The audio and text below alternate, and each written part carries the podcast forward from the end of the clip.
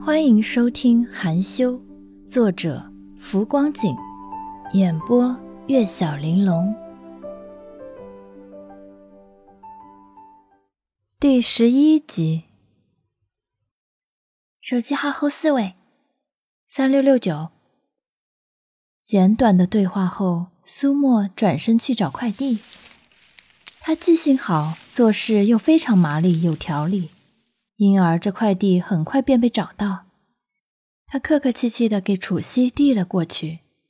后者低头确认信息的时候，听见了略显清脆的一声，回过神便笑着问：“下班了呀？”“嗯，都九点多了。”苏沫笑笑，关好门，同他一起往外走。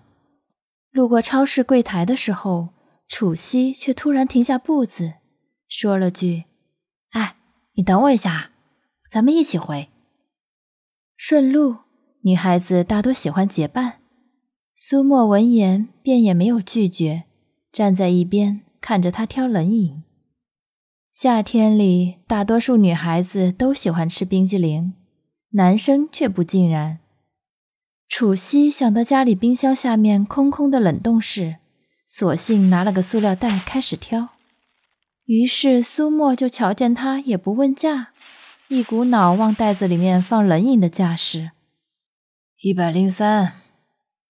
收银员拿了扫码枪，一个个的扫完，困倦的说了句：“支付宝，扫吧。”楚西拿了手机，很快结了账。嗯，还挺沉。结完账，他拎起袋子就走。下意识的就蹙了一下眉，见状，边上的苏沫便笑着拿手去接，顺带说：“我帮你提吧，你拿着快递就好了。”楚西有点不好意思，可眼见他虽然人小，力气倒好像不小，而且自己本身的确拿了个快递的缘故，便也没过多推脱。一起出地下室的时候，还很意外的打趣了一句。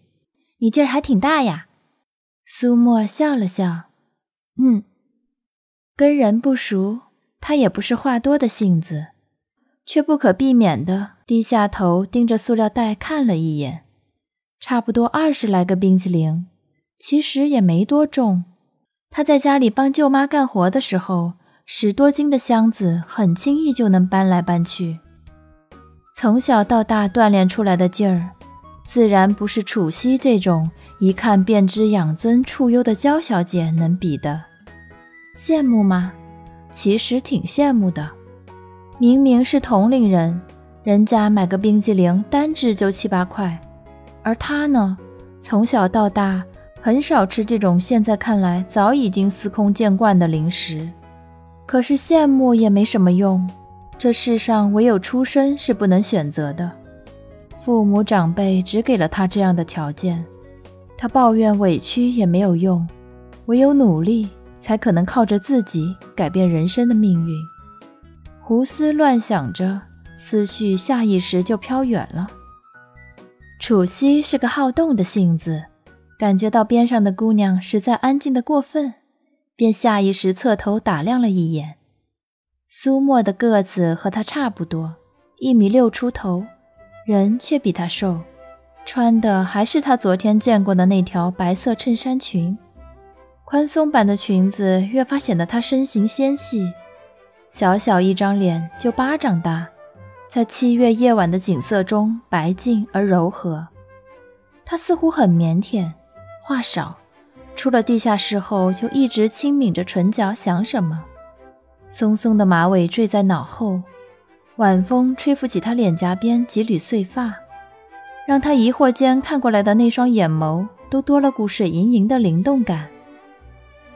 怎么了？被盯着的时间长了，苏沫自然有所察觉。嘿嘿，就是觉得你挺漂亮的，看呆了。哦，他们老家地处平原，距离省城也挺近，其实远远算不上闭塞落后。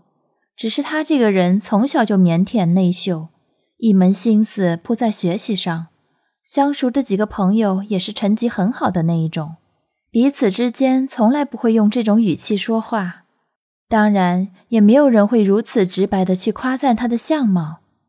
有那么一段时间，他听到有人说起他的相貌，还非常反感，因为那些话大多不带什么善意。都一个村的，他怎么就那么白呀？皮肤还很好，估计是跟他妈了吧？我妈说了，他妈就很白，跟他外婆一样，长得跟狐狸精似的。哼，难怪能迷惑男人呢。从小到大，这位关于他妈妈的讨论和闲言碎语几乎都没有停歇过。楚西发现自己的夸赞非但没让边上人笑逐颜开，或者说不好意思，反而神游得更厉害，忍不住好奇，又问道：“想什么呢呀？”“呃，嗯，没。”苏沫回过神，还是话少的可怜。楚西默默的叹口气，只能用没话找话。你和快递站这个老板亲戚啊？他指的是苏阳。苏沫也第一时间想到苏阳，老实的回答说：“是邻居，他找我过来帮忙的。”嗯，打工？嗯，哼 苏沫笑了笑。楚西哦了一声，不好多问，话锋一转，又变成了：“哎。”最近太热了，待地下室多不好受啊！像你这么漂亮，可以试试去直播唱歌嘛，很容易火的。要不然兼职模特什么的也行啊，听说一小时就好几百呢。直播唱歌，模特，楚西话里的描述是他想都不敢想的。他也敏感地察觉到，虽然他们看上去差不多大，可事实上。完全是两个频道，甚至是两个世界中的人，说话都有距离感，格格不入的那一种。因为这样的认知，一路到家，他说话更少了。楚西却没太大的感悟，还挺开心。